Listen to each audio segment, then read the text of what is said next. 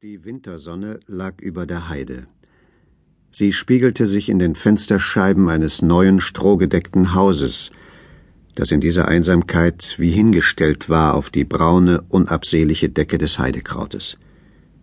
Nur seitwärts dahinter lag noch eine mäßig große Scheuer, und neben derselben, am Tore des Hauses gegenüber, ragte die lange Stange eines Brunnens in die Luft. Ein paar Schritte weiter ein niedriger Wall aus Sand und Steinen, der sich auch nach vorn um das Haus herumzog. Und dann wieder nichts als der leere Himmel und die braune, gleichmäßige Ebene. Das Gehöft lag in dem nördlichsten deutschen Lande, das nach blutigem Kampfe jetzt mehr als jemals in der Gewalt des fremden Nachbarvolkes war. Erbaut war es vor wenigen Jahren von einem wohlhabenden Kaufmann der kleinen Seestadt, deren Turmspitze man aus den Fenstern der Vorderstube am Horizonte erblickte. Bald nach Beendigung des unglücklichen Krieges hatte er von mehreren Gemeinden, deren Feldmark hier zusammenstieß, die nicht unbeträchtlichen Bodenstrecken käuflich erworben.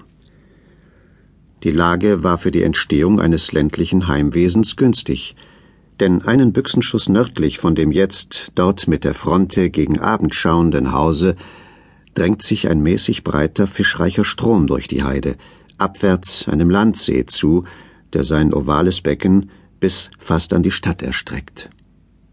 Aber noch ein anderes mochte der einsichtige Mann bei Abschluss seines Kaufes in Rechnung genommen haben.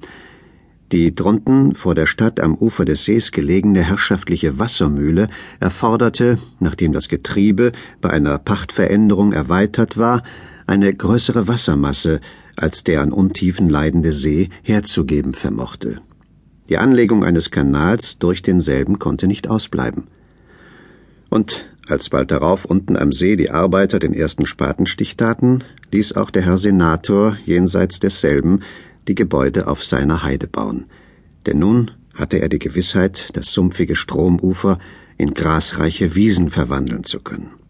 Noch im Herbste desselben Jahres standen das Wohnhaus mit der kleinen Tenne und dem Milchkeller und hinter demselben die Scheuer mit den Stallräumen fertig da. Im Frühjahr darauf zogen die Kolonisten ein. In das Haus ein alter Knecht, eine kleine Magd und eine ältliche Mamsell, ein altes Inventarienstück der Familie. Der Stallraum in der Scheuer wurde von zwei Ponys und einer Kuh bezogen – den Wassertümpel, der zwischen dieser und dem Wohnhaus lag, wusste Mamsell in kurzem mit einer schnatternden Entenschar zu bevölkern, und auf dem Dunghaufen, der sich allmählich daneben erhob, scharrte ein goldfarbiger Hahn mit einem halben Dutzend eierlegenden Hennen. Zur Vervollständigung der Wirtschaft und sich zur Gesellschaft hatte außerdem der alte Marten noch einen kleinen Dachshund aufgezogen. Mit diesen Kräften begann die allmähliche Urbarmachung des neuen Besitzes. Und schon glänzten drunten, gegen den Strom hin, überall die sorgfältig gezogenen Abzugsgräben.